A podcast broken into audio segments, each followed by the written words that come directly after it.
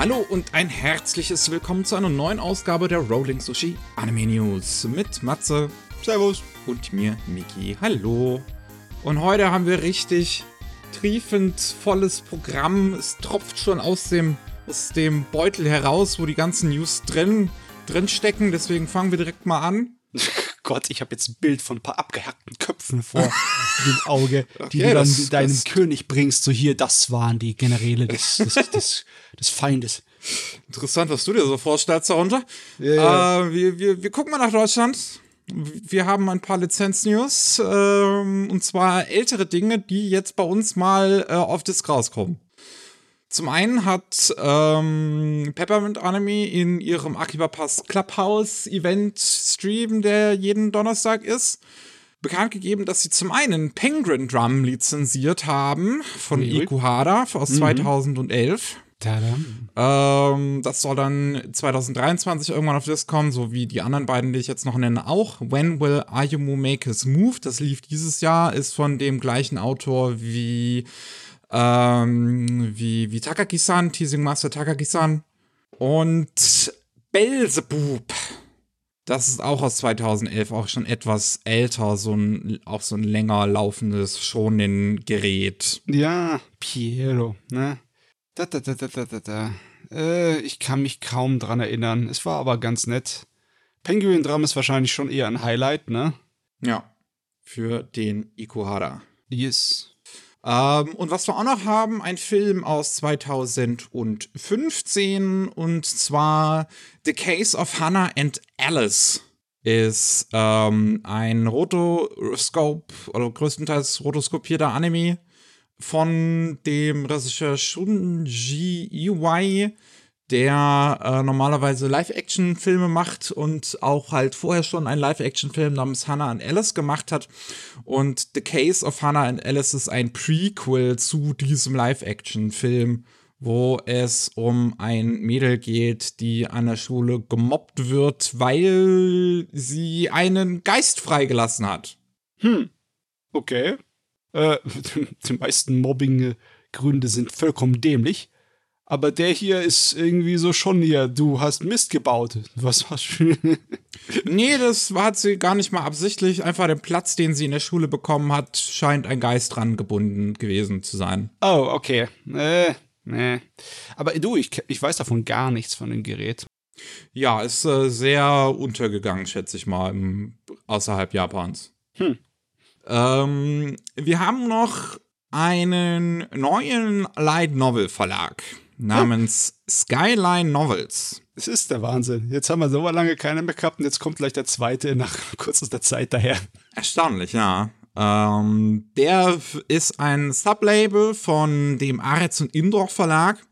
Und die planen, die ersten deutschsprachigen Light Novels im Sommer 2023 äh, rauszubringen.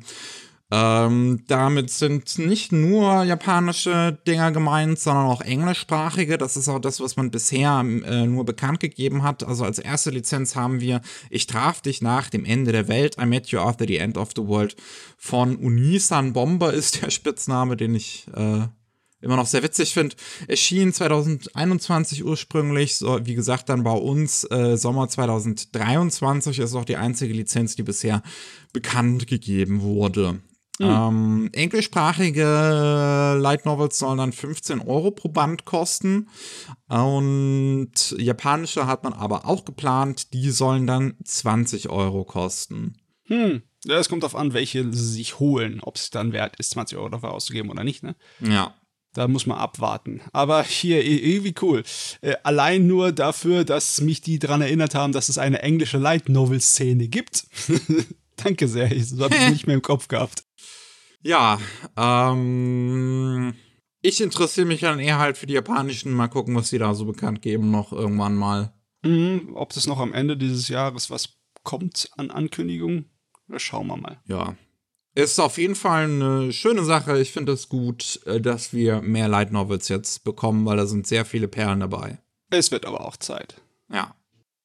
Dann hat Egmont noch ein paar Verkaufszahlen bekannt gegeben von ähm, zwei größeren Manga-Reihen, die bei ihnen im Programm sind. Einmal Chainsaw Man, der Kettensägenmann. Jo. Und zwar sind wir bei 800.000 verkauften Exemplaren vom Kettensägenmann in Deutschland. Okay, läuft gut. Läuft Das sogar ist, sehr gut. Ja, das ist ziemlich gut, wenn man bedenkt, insgesamt sind international 16 Millionen Bände äh, im Umlauf.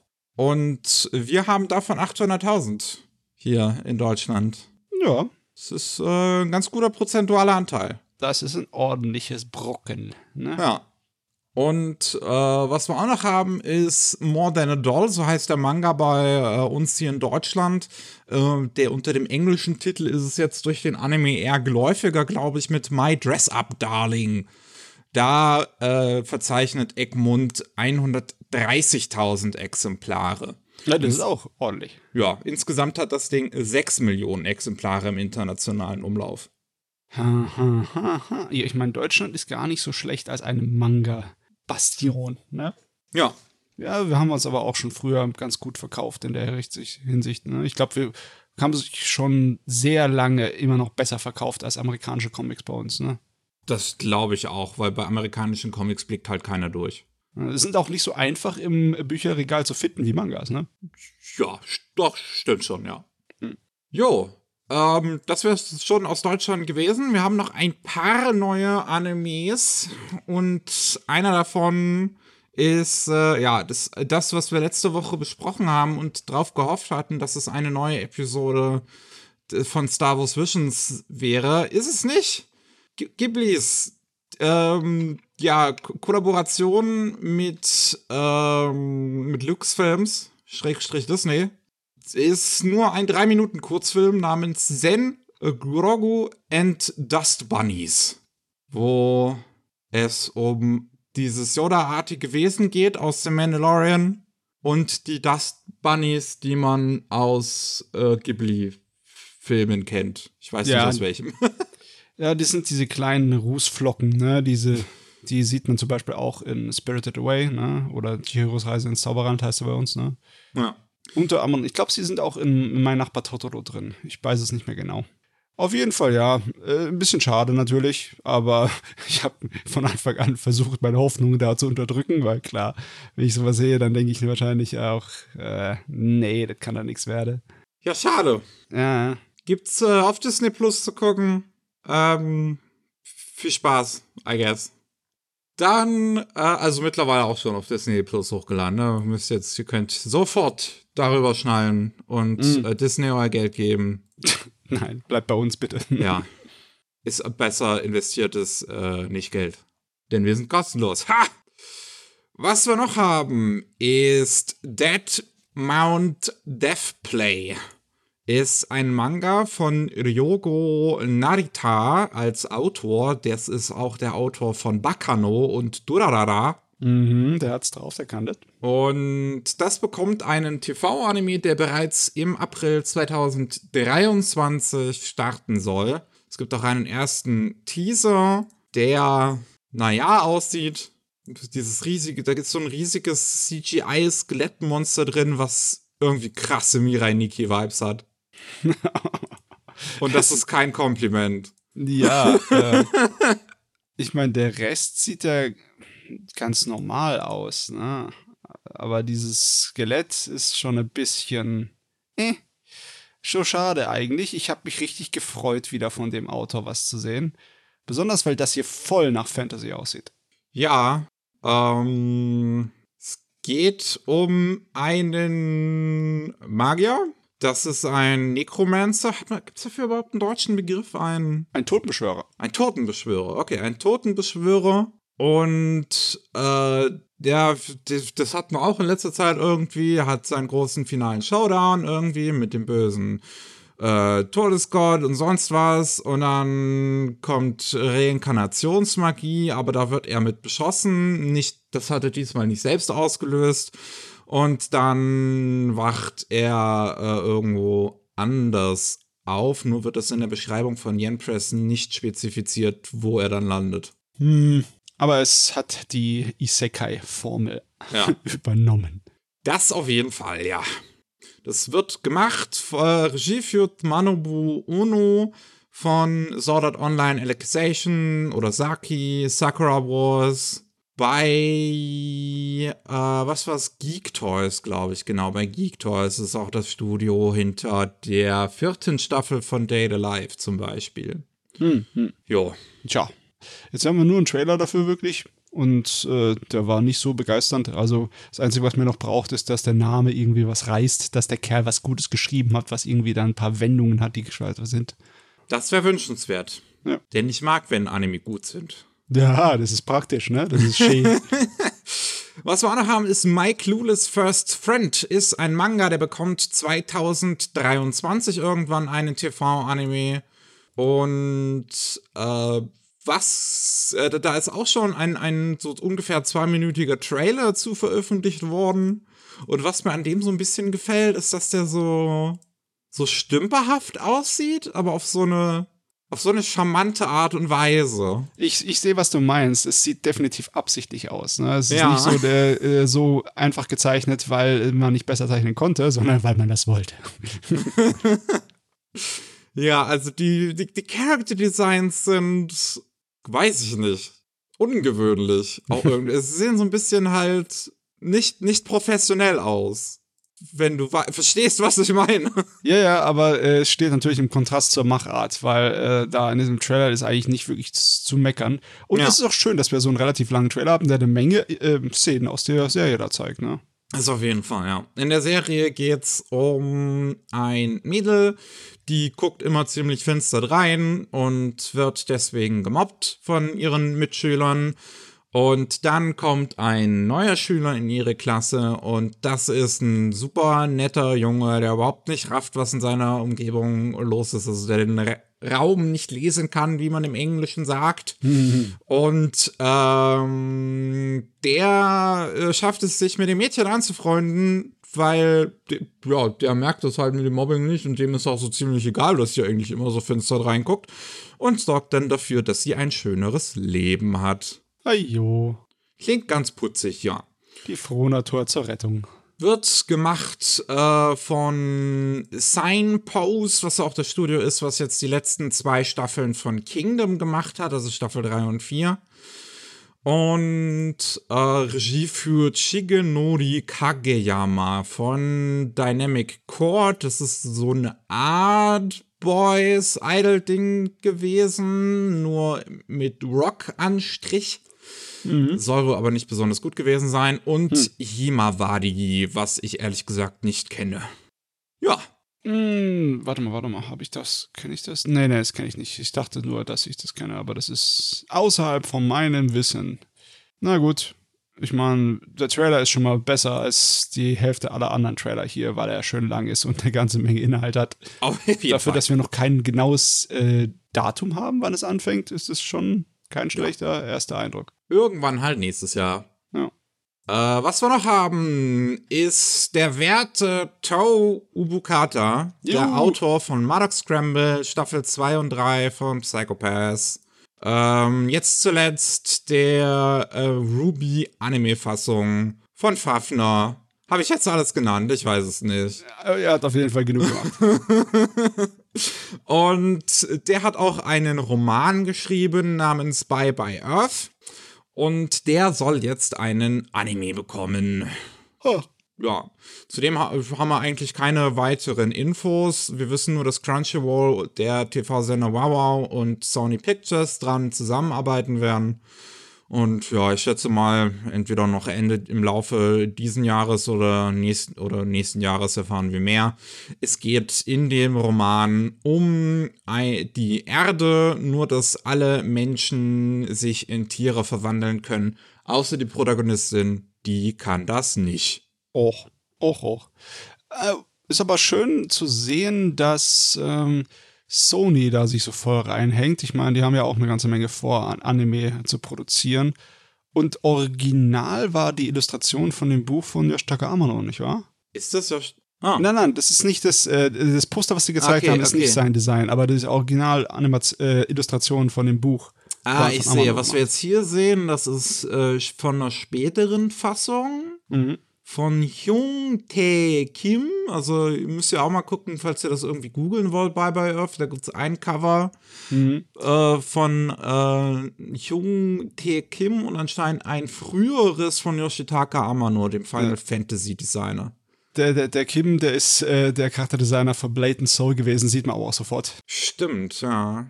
Ja, schon. Äh, was wir noch haben, ist Gamera Rebirth. Uh, da kommen die Monster. Ja.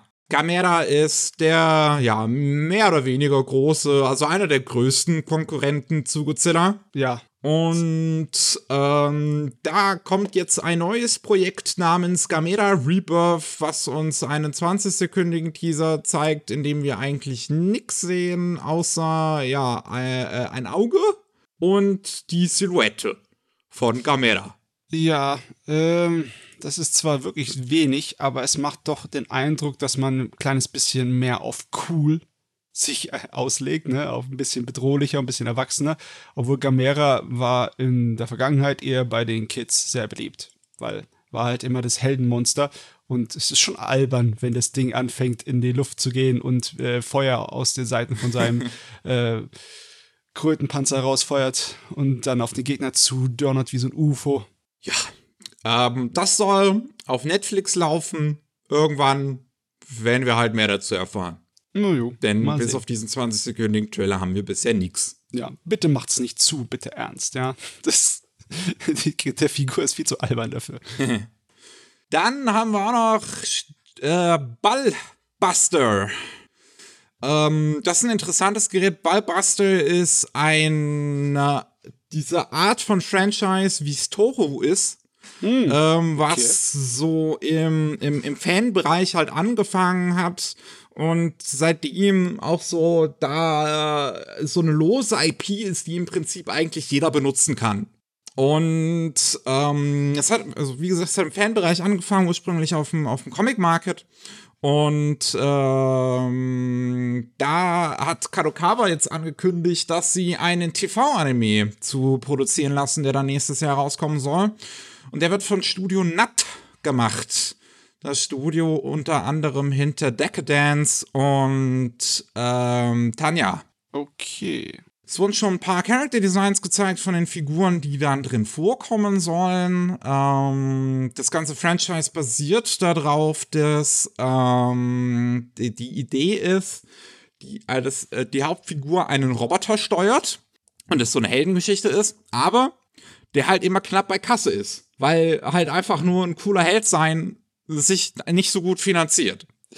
Okay. Ja, also es ist ein etwas, weiß ich nicht, so ein bisschen mit einem zynischen Hintergedanken in Richtung Kapitalismus auch, so, so so in, in ein bisschen gleichzeitig ähnlich wie andere Richtungen, wie zu, zu Tiger and Bunny, wobei Tiger and Bunny dann halt einfach die, die Marken im Prinzip embraced werden und das so, das in die Richtung gedreht wird im Prinzip, Ja. dass, okay, wir können halt ohne Sponsor nicht überleben, haben wir halt ähm, in Ballbuster im Prinzip was ähnliches, nur dass da halt das mit den Sponsoren gar nicht erst drin vorkommt.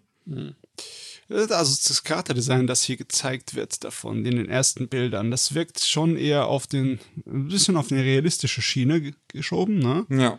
Äh, ist zwar immer noch recht comichaft, aber das sind halt Leute aus dem normalen Alltag, ne? Das sind halt äh, ganz normale Arbeitermenschen. Ja, ähm, das Character Design ist von Isaku Kobunuchi, Character Designer von Carolyn Tuesday. Ähm, gecredited für das Planning und Original Work in Anführungszeichen, äh, weil man das bei dem Ding, glaube ich, nicht so genau sagen kann. Ich weiß gar nicht, ob es überhaupt ne, äh, bekannt ist, wer das mal als erstes angefangen hat. Ähm, sind Hiroyuki Nakao, ist glaube ich auch eher ein Live-Action-Regisseur, ist aber auch verantwortlich für diese CGI-Serie namens Space Bug oder The Journey Home. Und äh, Pix, also P-I-C-S, die auch Odd Taxi produziert haben. Art Taxi, das ist ein Name, den habe ich nicht erwartet, aber der gefällt mir, wenn der Name damit was zu tun hat. Regisseur ist Hiro Yasu Aoki, Regisseur von Hero Mask, das was hm. auf Netflix da lief. Ja, ja. Es sieht auf jeden Fall ganz cool aus. Ich ja. mag Studio 100 auch als Studio. Ich bin mal gespannt, was das ist. Ja, wir müssen auf jeden Fall noch erwähnen, dass das Ballbuster nicht mit einem A geschrieben wird, sondern mit einem U. Ja. Also Ball wie der. Äh, der Bulle. Der Bulle, genau, der Ochse. Jo, ähm, eine Sache haben wir noch, die neu angekündigt wurde, und das ist Two-Way Unrequited Love. Und ähm, da gibt es auch schon einen ersten Teaser. Das soll eine TV-Anime bekommen in 2023. Ist ursprünglich eine Novelreihe.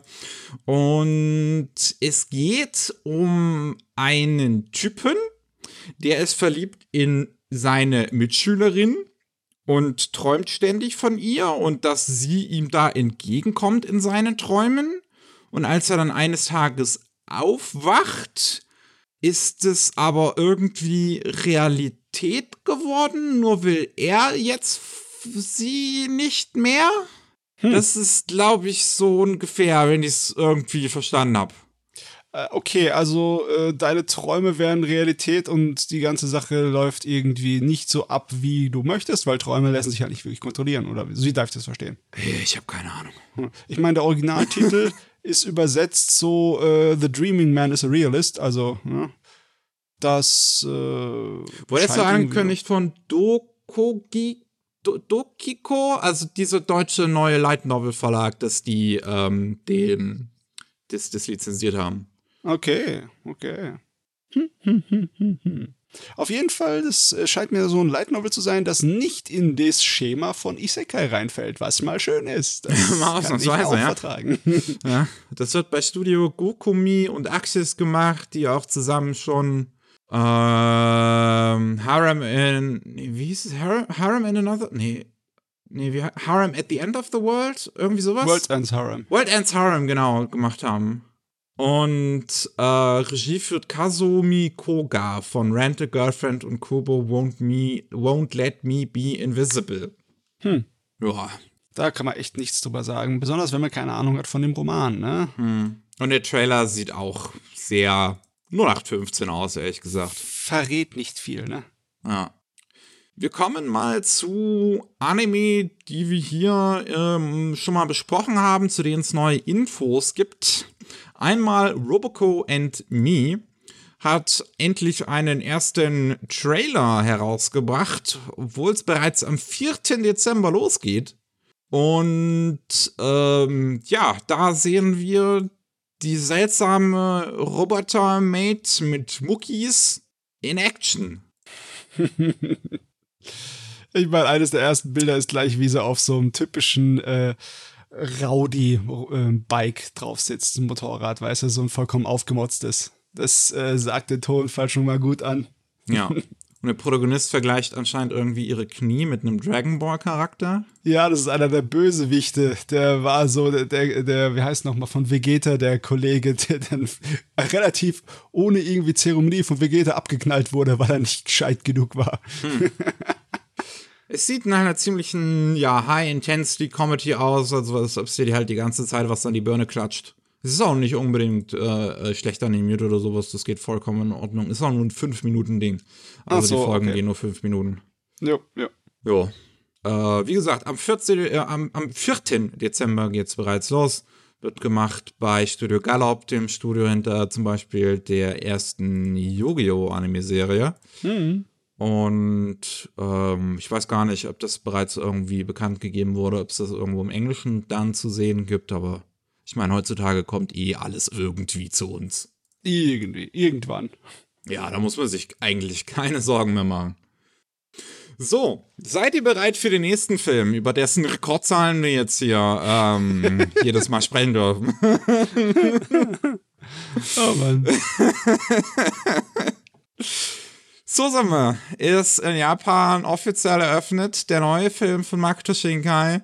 Ähm, der dritte in diesem Your Name-Universum, Kosmos irgendwie. Also die sind alle so loosely connected. Und ähm, der hat in seinen ersten drei Tagen 1,88 Milliarden Yen eingespielt, knapp 13 Millionen Euro. Hm. Hm. Das sind 38,7 ähm, Prozent mehr Tickets und damit auch 47,4 Prozent mehr Einnahmen an den ersten drei Tagen als Your Name. Mm, da sieht man auch gleich, dass die Kilokarten teurer geworden sind. das zum einen, ja. es sind trotzdem mehr Tickets. Und das, äh, ja, zeigt mal wieder, dass es, dass es weitergeht. Jo. Mit, mit äh, äh, ja, äh, Shinkais Siegestrecke an, an Rekordzahlen. Der hat in seinem Leben ausgedehnt. Meine Güte, es ist echt auch die Siegesstrecke der Anime-Kinofilme in den letzten Jahren. Wirklich. Dabei beschweren die Japaner sich intern äh, über die teuren Kinokosten, weißt du, weil die Karten halt teurer geworden sind. Aber sie gehen ja trotzdem rein. Wenn, wenn halt ein neuer Blockbuster, ein neuer Kassenschlager im Anime-Bereich daherkommt, dann wird da hingegangen. Ist egal. Ja. Ja, mal sehen, wie viel wir noch drüber reden werden. Mal sehen, ob, äh, das, ob das der neue Platz 1 wird, mal wieder. Mhm. Äh, ja. Oh Mann. Äh, dann haben wir zumindest eine kurze Info bekommen, dass der neue Film von den Machern von Expelled from Paradise, also Seiji Mizushima, der Regisseur vom ersten Full Metal Alchemist oder von Mobile Suit Gundam Double O, ähm, zusammen mit äh, Gen Urobuchi als Writer und Masatsugu Saito als Designer, als Character Designer, äh, dass die, dass da ein kurzer Teaser kam, der uns halt gesagt hat, im Frühling nächsten Jahres, also 2023, gibt es ein paar mehr Infos zu dem Gerät, also wahrscheinlich den ersten Trailer. Ja, ja, weil in dieser Teaser, das ist irgendwie nur schön verpackte Konzeptzeichnungen sind. Es ist halt eine Ankündigung für eine Ankündigung. Ja, es ist äh, schade, dass es heutzutage so ein bisschen typischer wird, diese Sache. Aber es ist nicht so schlimm wie eine Ankündigung von einem Trailer, die am Anfang eines Trailers läuft. Das hasse ich. So, wir haben auch ähm, über äh, äh, in, in nicht allzu langer Ferne darüber gesprochen, dass der Autor von John Wick, ähm, Derek Kolstad, ganz gerne einen Streets of Rage Live-Action-Film machen würde. Ja. Und dann kam halt Lionsgate daher jetzt und, und hat halt dann so gesagt, okay, dann kaufen wir dir die Lizenz halt. Und Lionsgate sind noch die Produzenten von John Wick, glaube ich. Ja, es kann sein. Oder? Ja. Ich müsste nachgucken. Und äh, ja, wie, wie, gesagt, die haben sich halt jetzt die Lizenz an einem Live-Action Streets of Rage Game äh, äh, ähm, Film gesichert. Der Derek Kostad wird den auch schreiben tatsächlich. Und produziert wird's von Toru Nakahara, der auch schon die Live-Action Sonic the Hedgehog Filme produziert hat. Ah, das wäre echt mal lustig, weil eigentlich diese Sorte von Film und diese Sorte von ähm, ja, Genre ist, gehört der Vergangenheit an weil es gab ja, es ist ja so 80er Jahre Actionfilme, beziehungsweise auch 70er Jahre spielt noch ein bisschen mit, so alte Walter Hill Sachen, wie ja. äh, die Warriors und so, äh, mit Straßengangs und mit einer wirklich düsteren amerikanischen Stadtlandschaft und halt den, äh, ne, den Guten, die eigentlich da rumgehen und lauter Leute massakrieren mhm. mit Martial Arts. Also ich ich würde mich freuen, wenn so ein Ding mal rauskommen würde. Es wäre nämlich einfach ein Relikt vergangener Zeiten, einfach in die moderne Welt geschmissen.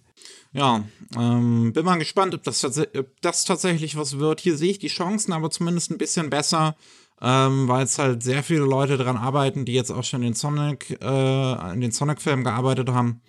Und ich denke mal, die haben halt Blut geleckt mit Sonic in Zusammenarbeit mit Sega. Mhm. Jetzt ist die Frage, will ich Keanu Reeves in diesem Ding sehen? ich glaube nicht. Uh, oh, er wird doch langsam alt für den Scheiß, ja. Aber es wäre ganz lustig, wenn er auftaucht.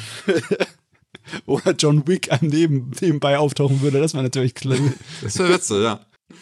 Was wir auch noch haben, ist I Got a Cheat Skill in Another World, ist vor auch nicht allzu langer Zeit angekündigt worden, dass das einen TV-Anime bekommen soll. Wir haben einen ersten Trailer, der uns verrät, dass es im April 2023 rauskommt.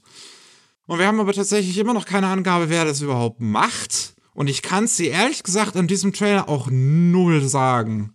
Ja. Weil, also das Character Design wirkt irgendwie ein bisschen ich habe das Gefühl, dass ich das schon, schon mal gesehen habe, aber schon länger nicht mehr gesehen habe. Ja, weißt du, woran es mich ein kleines bisschen erinnert? An Tenjo Tenge. Seltsamerweise. An Oguri Ito. Ja, an sowas. Sowas in die Richtung auf jeden Fall. Es ist viel zu detailliert ja. für Action.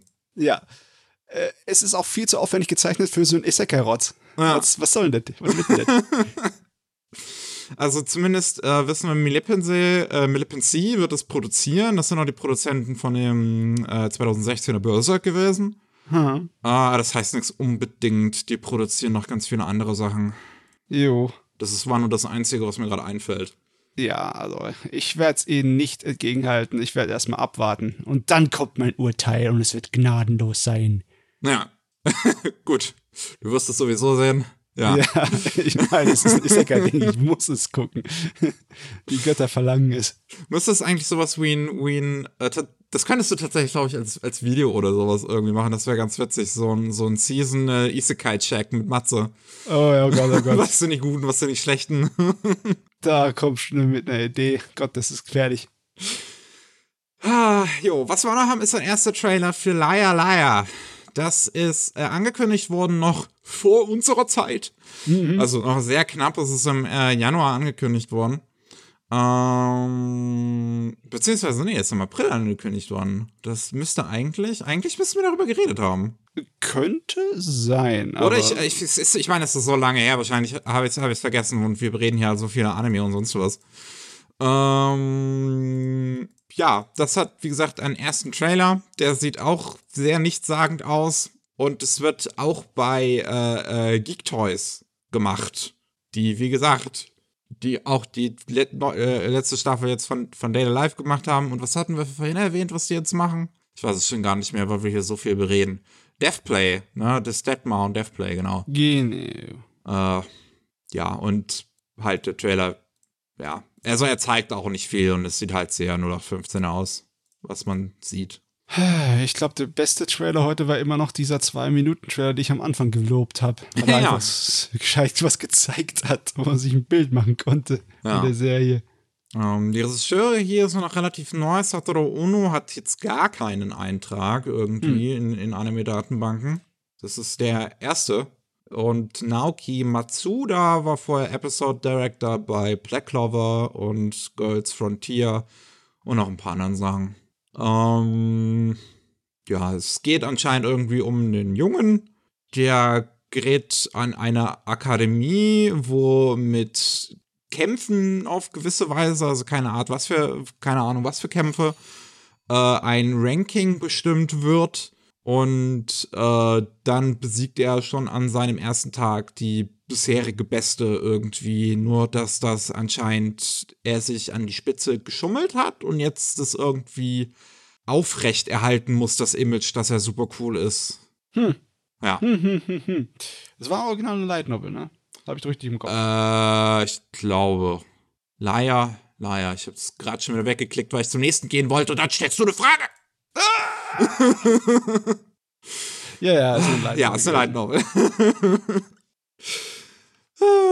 Kommt auch irgendwann im Fernsehen 2023. Alles klaro. Also im japanischen Fernsehen, ne? Was wir äh, auch einen ersten Trailer für haben, ist The Slow Second Life of the Retired Dark Soldier in his 30s. Das ist eine Light Novel. Schon wieder. Das merkt man aber auch am Titel. ja. Und ähm, ich glaube, das ist auch nicht so lange her, dass wir darüber schon mal gesprochen haben. Es geht um einen Typen, der ist super intelligent, aber nicht so wirklich stark und arbeitet deswegen als Taktiker für einen Captain von der Armee des bösen Lords.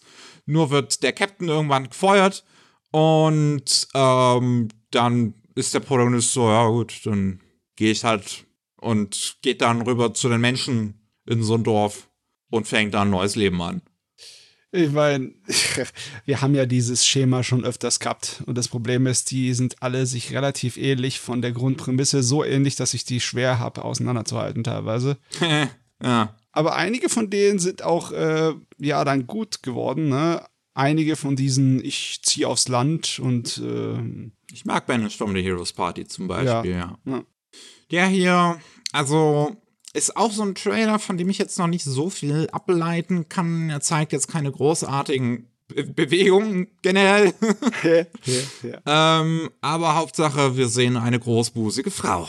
Ich mein, wenn mit du auch so Perspektive, also auch mit so einer Kameraperspektive, so aus ihrem Blick, wo man so schön ihren Vorderbau sehen kann. Weil natürlich. Ach Gott.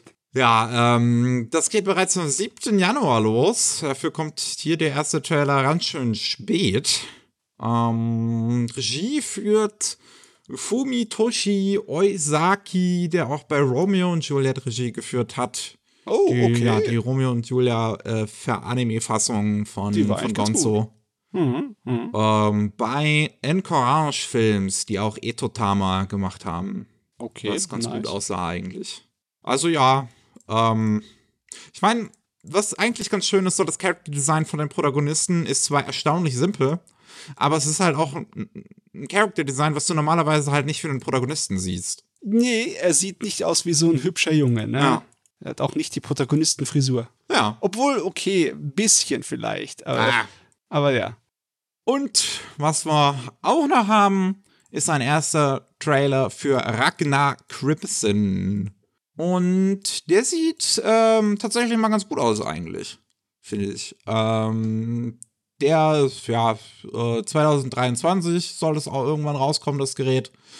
Äh, wird gemacht bei Silverlink, Regie führt Ken Takahashi von Butlers und Battlers, so ein äh, äh, äh, Edgy-Anime gewesen und der dritten Staffel von Fate Collide.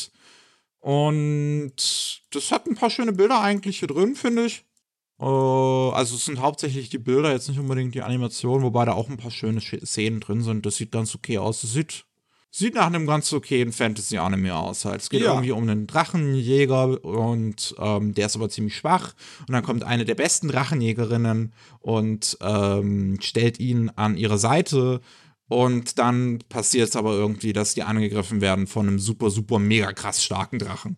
Ich muss sagen, das sieht wirklich volle Kanne nach schonen Manga aus. Ja, schon. Was ja nichts Schlechtes ist, aber bin mal gespannt, in welcher Erzählgeschwindigkeit das abläuft.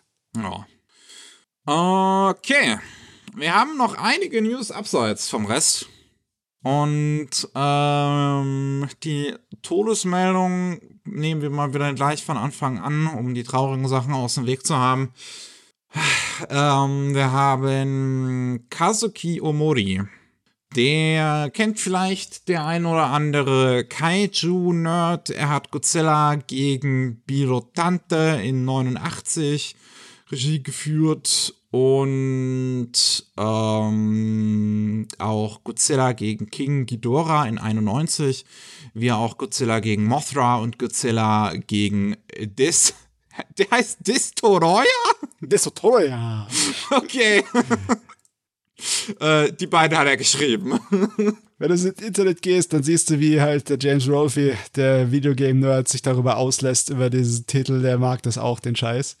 Ja, Oh Mann. der hat einflussreiche Godzilla-Filme gemacht. Besonders Godzilla gegen King Ghidorah ist einer der größeren Namen dabei, ne?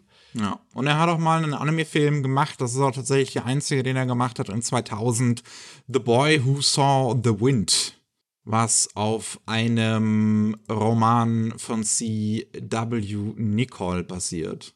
Okay, den kenne ich nicht, aber ja, das scheint so ein äh, Jugendroman animiert gewesen zu sein. Ja, ja, also sowas ähnliches wie halt diese, ähm, diese, diese, diese ah, Dings Anime damals gemacht haben halt.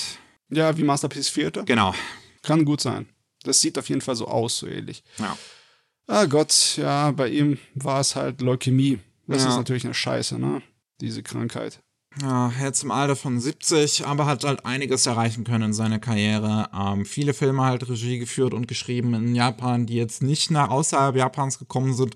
Ich habe äh, vor der Aufnahme auch mal geguckt, ob ich davon irgendwas kenne außer die Godzilla-Dinge, aber nee. Könnte Ja. ich euch leider nicht verraten. Das ist halt ob auch da was Spannendes schwer. dabei ist. Wenn du nicht selber von dir aus Jagd machst auf japanische Filmchen, dann kriegst du auch keine mit. Ja, das ist bei sehr vielen so. Gut, dann haben wir ja noch einiges anderes an Industriekram. Ähm, zum Beispiel die Association of Japanese Animation, AJA, hat ihren jährlichen Industriereport rausgebracht für 2021. Und ähm, der nennt uns mal wieder erstaunliche Zahlen, denn die Anime-Industrie hat so viel Geld eingenommen wie noch nie. so erstaunlich sind die Zahlen dann doch wieder nicht, wenn man sich's überlegt.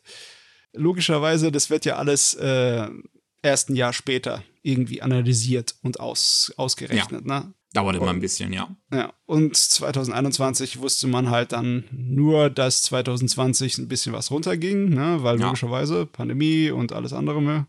Aber, puh, äh, ich meine, was alles dann passiert ist, ne? was alles damit eingerechnet wurde für 21, ne? die ganzen äh, Kassenschlager, die Kinosachen und die ganzen Anime-Serien, die so richtig explodiert sind, weil wir hatten ja einige, ne? wie Jujutsu mhm. Kaisen und so. Und die Pferde. Und, und, die, und, die, und die zweite Staffel von Demon Slayer und so das hat natürlich viel gebracht. Das hat es nach oben gedonnert, aber so richtig. Also es ist ein gutes Stück über 2019 auch. Ja, also wir sind bei 2,7422.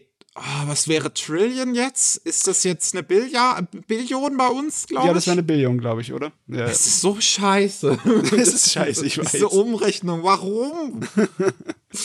ähm, ja, das ist ähm, so ungefähr 19 Milliarden Euro, die die Anime-Industrie, also mit, mit äh, Merchandise und Musik und sonst was, mit Discs und allem eingerechnet gemacht hat in 2021. Mhm.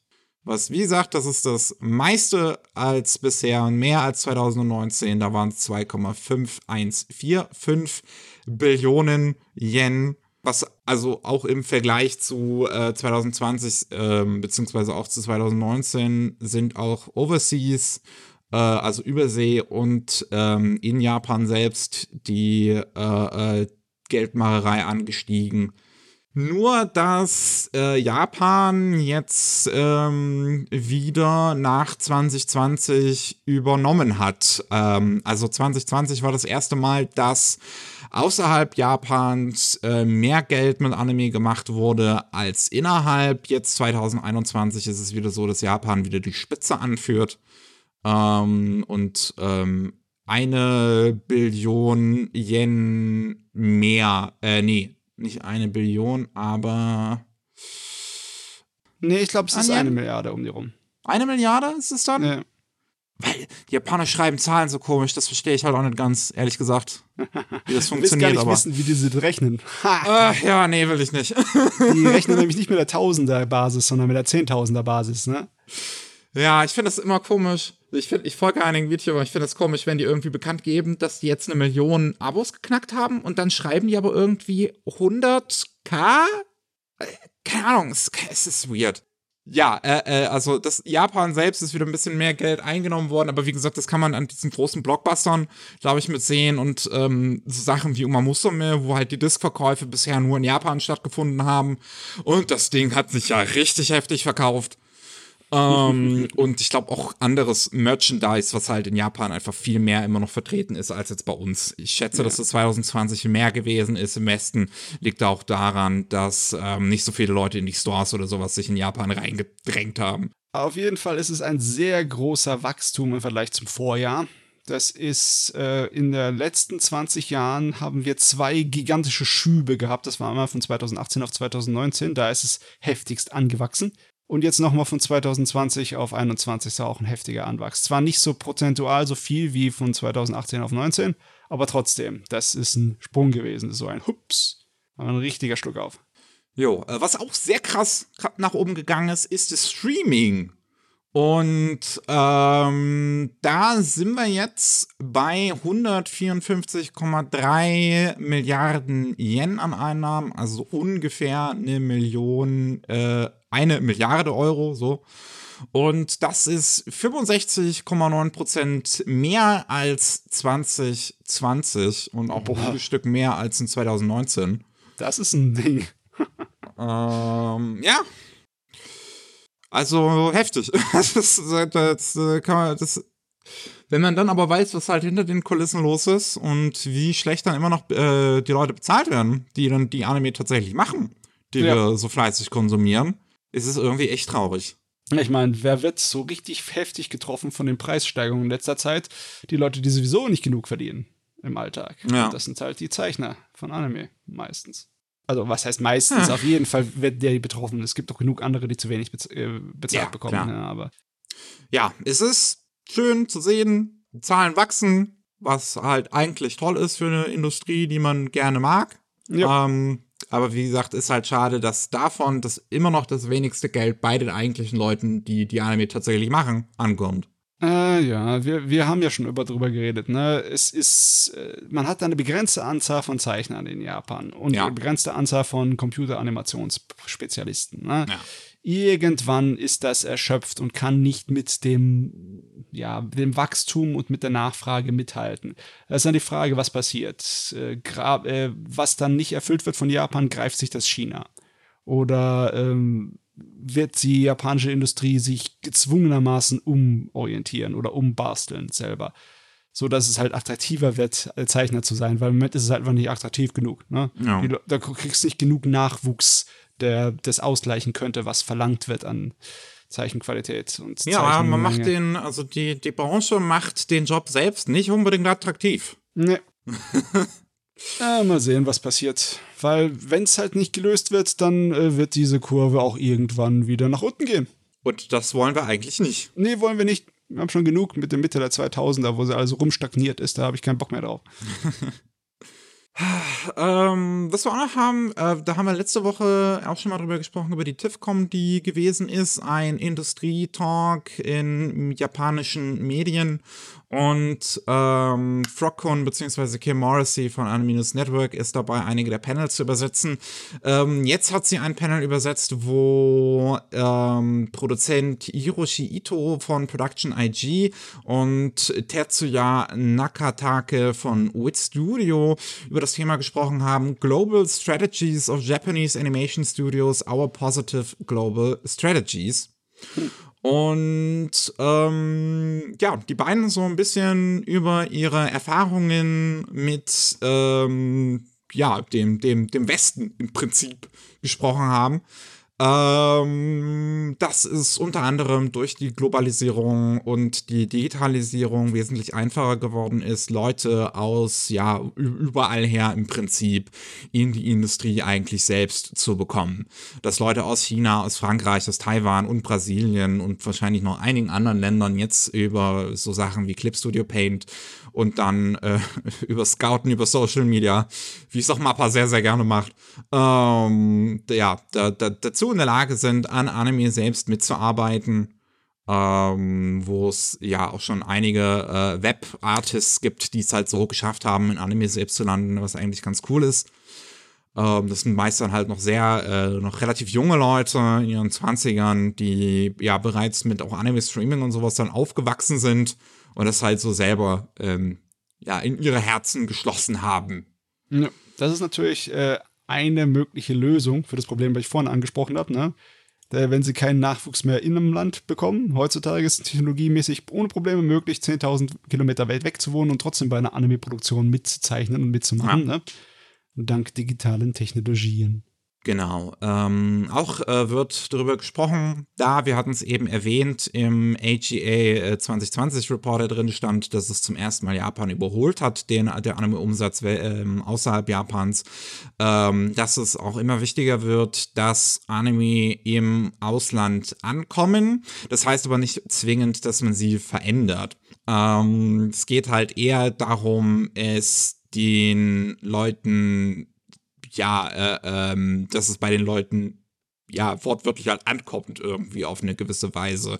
Äh, also es wird darüber gesprochen, dass sich eigentlich nichts ändert im Prinzip von früher, so weiß ich nicht, gucken wir 10, 20 Jahre zurück, wo auch schon sehr japanische und, und nischige Shows und sonst was halt gemacht worden sind, wo jetzt nicht der Westen äh, im, im Hinterkopf mit einbedacht wurde und so kann man Anime heutzutage eigentlich weiter produzieren. Man muss nur mehr, habe ich das Gefühl, also so wirkt's vom, äh, von dem, was sie sagen, aufs Marketing achten und auf Kooperation mit Streamingdiensten. Ähm, und was sie halt auch ansprechen, dann ist sowas wie äh, Star Wars oder andere größere IPs, dass sie da jetzt dazu in der Lage sind, eigene äh, Anime zu, zu machen, die da stattfinden. Besonders halt äh, heben sie Star Wars Visions halt hervor, wo die beiden mit drin involviert waren.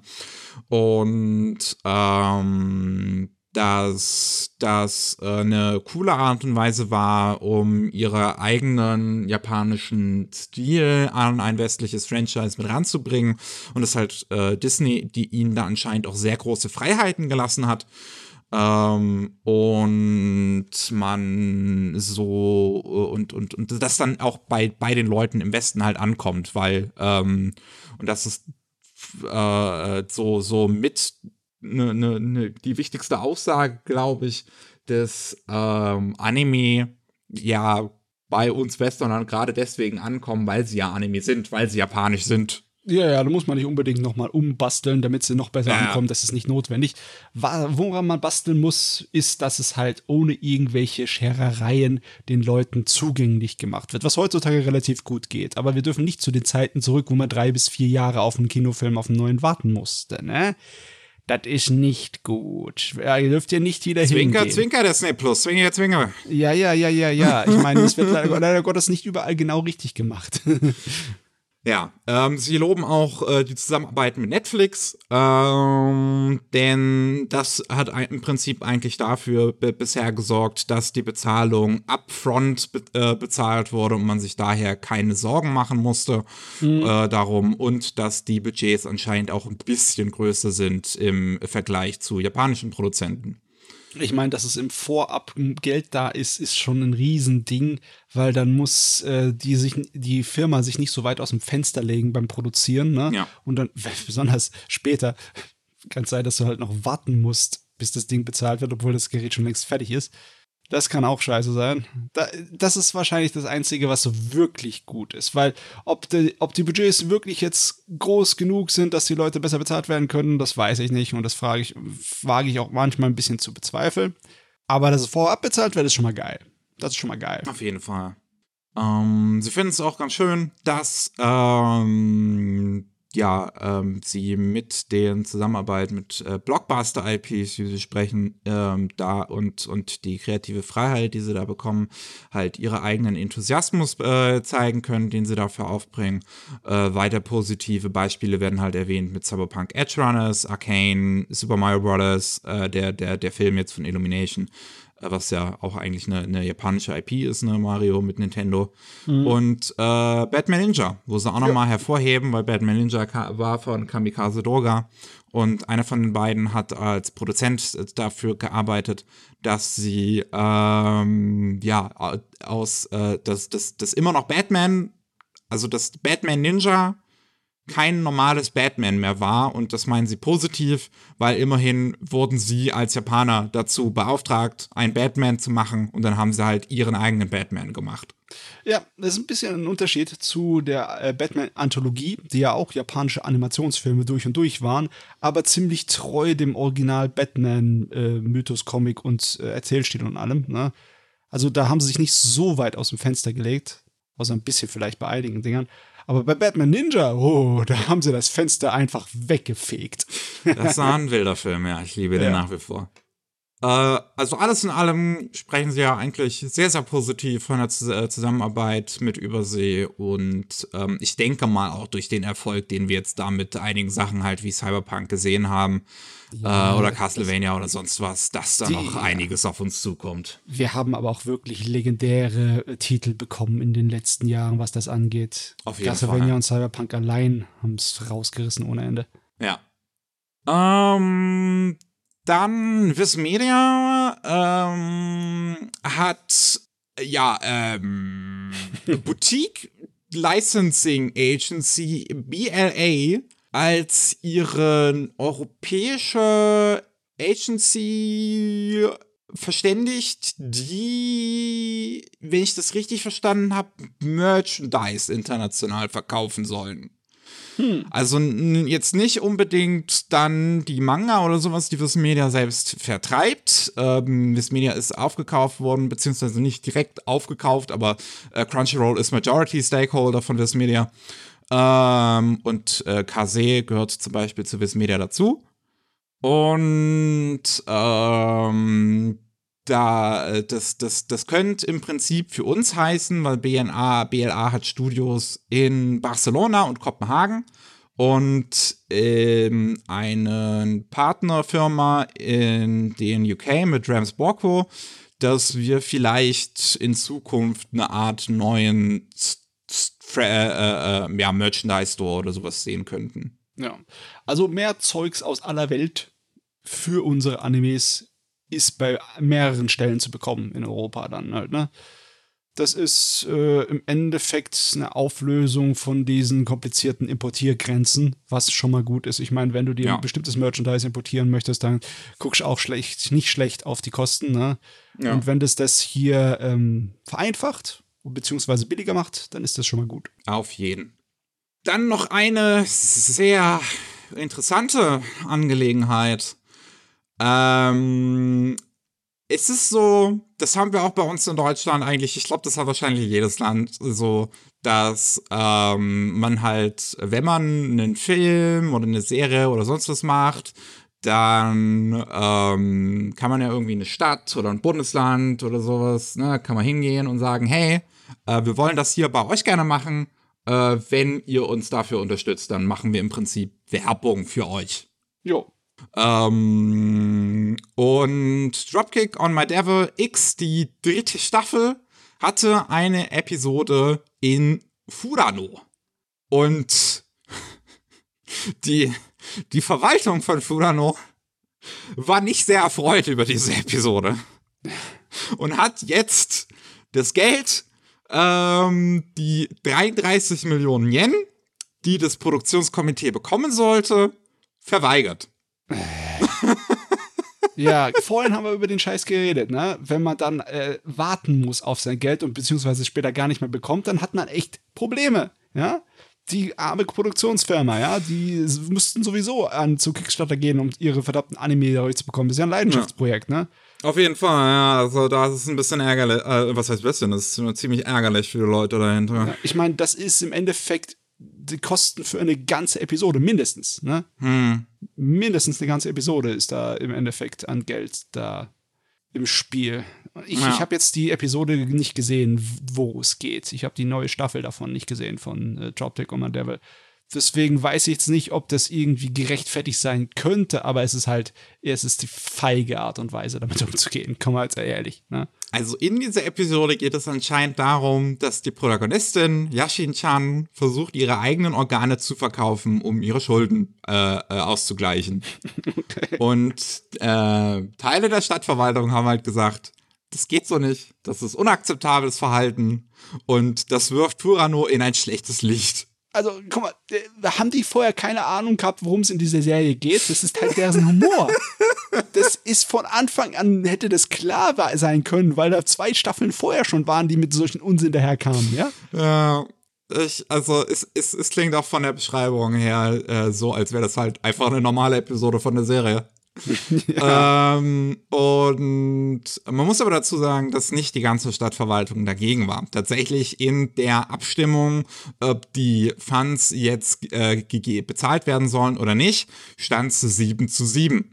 Und weil es nur ein Unentschieden ist, werden die Funds nicht ausgezahlt. Der Bürgermeister selbst, Taketoshi Kita, ist zum Beispiel relativ enttäuscht von dieser, äh, äh von dieser Entscheidung und ist eigentlich dafür gewesen, die auszuzahlen. Ja, weil logischerweise, wenn dann andere Produktionsstudios und andere Projekte daherkommen und sehen, was ihr für einen Unsinn macht, ne? Das, dann werden sie wahrscheinlich eher weniger geneigt dazu sein, für euch ihr diese Möglichkeiten zu öffnen. Ne? Da gibt es nichts mehr von wegen, wir machen für Funo Werbung. Laut der Stadtverwaltung ist das das erste Mal in 17 Jahren, dass das passiert ist. Ist das wild. Ich, ja. I don't know. Ist egal, ob das 17 Jahre sind oder 100 Jahre. Wenn ihr Mist baut, baut ihr Mist. Und hier habt ihr Mist gebaut. Auf jeden Fall.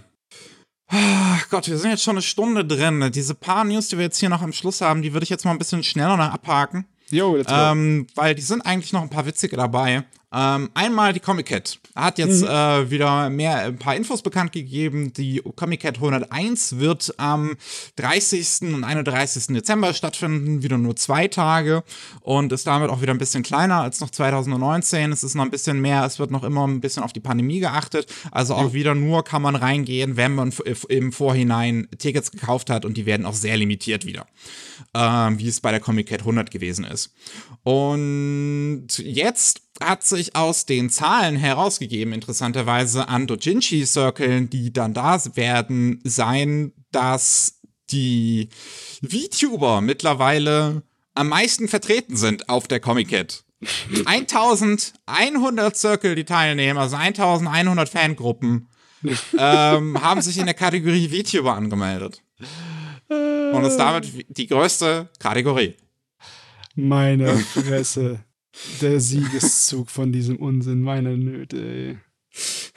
Das ärgert mich umso mehr, dass ich nur drei Stände auf der Konichi gesehen habe, wo VTuber-Sachen verkauft wurden von Fans. Ja, Leute. Wir, wir, sind halt noch hinne dran, ne? Japan ist der Vorreiter, was was angeht. Echt mal, ihr müsst mal aufholen, Leute. Ähm, mit Abstand dahinter an zweiter Stelle ist Idolmaster mit 858 Circles das Fate-Franchise mit 746 Circles, direkt dahinter nochmal Uma Musume mit 736 Circles. Ob da die Pferdemafia rumläuft und, und guckt, dass da auch je kein, auf, auf keinen Fall eines der Mädchen nackt gezeichnet wird. Ja, ich meine, das ist ja ein reines Fan-Ding und die Fans machen, was sie wollen. Da kann ihnen niemand was. Niemand. Oh Mann. Und wenn die Fans sich entscheiden, dass VTuber am meisten Zeugs verkauft wird, dann wird, ist es halt so, ne? Togo auch nur noch mit 586 Circlen vertrieben. Ja, aber trotzdem. Ich weiß, Toho. es ist immer noch sehr viel, natürlich, ja. ja. Aber Toho ist so das Fan-Ding, so. Ja. Ach ja, äh, was wir auch noch haben, das ist auch wieder eine sehr, sehr wilde Geschichte. Ähm, Mandarake ist ein ähm, japanischer äh, Retailer für Otakus, die Second-Hand-Sachen verkaufen, also Figuren und Bücher und sonst was. Und die haben einen, einen äh, äh Shop in August 2021 eröffnet, ähm, der Nakano Broadway Komplex in Tokio. Und der heißt Band Publications. Was schon mal ein sehr interessanter Name ist. Ähm, nur, dass jetzt die gesamte Mandarake-Kette wegen diesem Shop ähm, von der Tokio-Polizei dazu verdammt wurde, 180 Tage lang keine erotischen Bücher verkaufen zu dürfen. Also mit erotischen Fotografen drin. Da ja, zählen ja, aber ja. auch Manga zu. Ja, ähm, aber dies, dieses Band Publications, das war ja nicht unbedingt Zeugs, das äh, für Erwachsenenkram war, sondern einfach halt lauter Bücher, die halt irgendwann mal irgendwo verboten wurden, aus irgendwelchen Gründen. Und das mag irgendwo aus politischen Gründen gewesen sein oder sonst irgendetwas. Das hat nicht unbedingt damit was zu tun, dass es provokantes Material ist. Nicht unbedingt. Äh, ja, und. Also obszänes Zeugs. Das, das, das Problem hierbei ist, dass direkt gegenüber von diesem Laden eine Fashionkette ist namens Spank und äh, deren Zielgruppe sind Teenager-Mädels. Und da fand das die Tokio Polizei ganz und gar nicht angebracht, dass halt direkt gegenüber von diesem an ja Jugendlichen gerichteten Laden ein Shop ist, der ähm, in, in, in dem man Titten sehen kann. Ah. Oh Gott, ich meine, das passiert immer wieder in Japan, dass sie so einen ähm, sehr konservativen Schock bekommen. Ne? Dass auf einmal sie, äh, ihnen auffällt, dass, oh mein Gott, wir haben ja eine pornografische Industrie, die macht ja Geld, das kann ja wohl nicht sein. Die, die öffentliche Moral, Hilfe. Ja, ähm, das ist auch die, die Regelung, die jetzt hier gegriffen hat. Businesses affecting public morals regulation. Nur das sowas es ist auch so eine vage Scheiße, weil. Ja, das ist total, ne? weil das ist komplett der Entscheidungsträger dann ja. überlassen, zu sagen, was ist obszönes Material und was nicht. Das ist, ist komplett dem Gericht überlassen und die ja. haben da dem, der Polizei zugestimmt und wie gesagt, deswegen erstmal 180 Tage darf die gesamte Kette keine pornografischen Bücher verkaufen. Mhm. Gott, ey. Ähm, das war noch das war eine sehr schöne Geschichte. Der Manga She Loves to Cook and She Loves to Eat ist ein Girls Love Manga Und die haben jetzt einen Charity-Shop Shop eröffnet in Japan, wo man ähm, Pride-Merchandise mit den Figuren kaufen kann. Äh, und davon geht ein sehr großer Teil, wird äh, an den Einnahmen gespendet an Marriage for All Japan. Mhm. Ähm, ist eine sehr schöne Sache. Die Mangaka selbst hat sich halt dazu geäußert, dass, ähm, ja, in Japan gibt es ja eigentlich sehr viele Girls Love und Boys Love, Manga und Light Novel und sonst was. Und deswegen, und sie selbst schreibt ja auch ganz gern. Und deswegen findet sie es umso seltsamer, dass diese Freiheit, die diesen Menschen in äh, fiktionalen Märkten gegönnt wird, in der Realität vergönnt wird und möchte sich deswegen dafür einsetzen, dass es auch in der Realität dann ankommt und äh, man merkt, dass die auch in der Szene so ein bisschen drin ist, an so den paar Merchandise-Artikel, die drin sind. Es gibt auch Sticker, wo eine der Hauptfiguren ist dann mit der Lesbian Flag und mit der Asexual Flag zu sehen.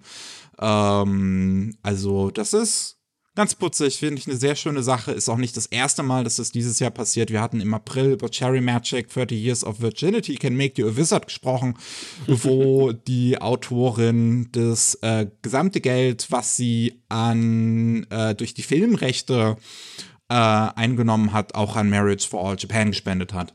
Ja sowieso, äh, in der japanischen Öffentlichkeit ist die Toleranz und das Wohlwollen gegenüber diesem Thema relativ weit verbreitet. Also, da siehst auch, diese Woche war das, glaube ich, oder letzte Woche, da war eine Demonstration von fast 1000 Leuten, die sich gegen die, äh, ja, die Diskriminierung, die viele Leute in dem Bereich noch äh, erfahren, ja, gerichtet hat.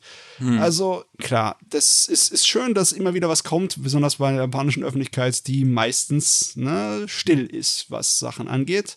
Das ist immer schön, jede Kleinigkeit. Aber in Wirklichkeit sind die meisten völlig okay mit den Themen da. Ja, ne? auf jeden Fall. Es ist halt wirklich nur die erzkonservative konservative Regierung, ja, ja. die da halt äh, ihren Kopf im Arsch hat. Und ja, man, man kann nur hoffen, dass da irgendwann mal sich, sich was regt, dass vielleicht der Widerstand zu groß wird oder sowas und dass sie dann einsehen, okay, wir müssen das jetzt halt legalisieren, vor allem wenn es auch immer mehr Bezirke mittlerweile in Japan selbst eine ja quasi Legalisierung einführen. Mhm. Es ähm. ist leider Gottes so ein politisches Problem und das ist halt auch von, von den äh, Wählern getrieben. Ne? Und wenn halt die Wähler sich nicht äh, breit machen oder wenn die keine wirkliche Rolle spielen, dann ist es, ne? wenn ja. die trotzdem an die Macht kommen, dann ist es illegal. Es ist halt so seltsam, wie eines der wirklich super, super wenigen Ländern auf der Welt, wenn nicht fast das einzige, in dem Homosexualität niemals verboten war, ähm, halt sich jetzt so schwer tut, damit auch die, die Ehe für alle zu akzeptieren. Ja. Auf gesetzlicher Ebene. Hm. Ach Gott. Ja, ich würde sagen, damit lassen wir es auch für heute. Wir haben äh, sehr viel geredet, wie, wie ich am Anfang gesagt habe, eine volle Woche. Mhm. Ähm, vielen Dank fürs Zuhören. Falls ihr mehr von uns hören wollt, dann gibt es jeden Mittwoch den Rolling Sushi Podcast. Da geht es um News aus Japan, was da aktuell so los ist. Und jeden zweiten Mittwoch äh, gibt's Anime Slam. Da reden wir über die Anime und Manga, die wir in letzter Zeit so gesehen haben. Und damit sind wir aus für heute. Tschüssi. Ciao.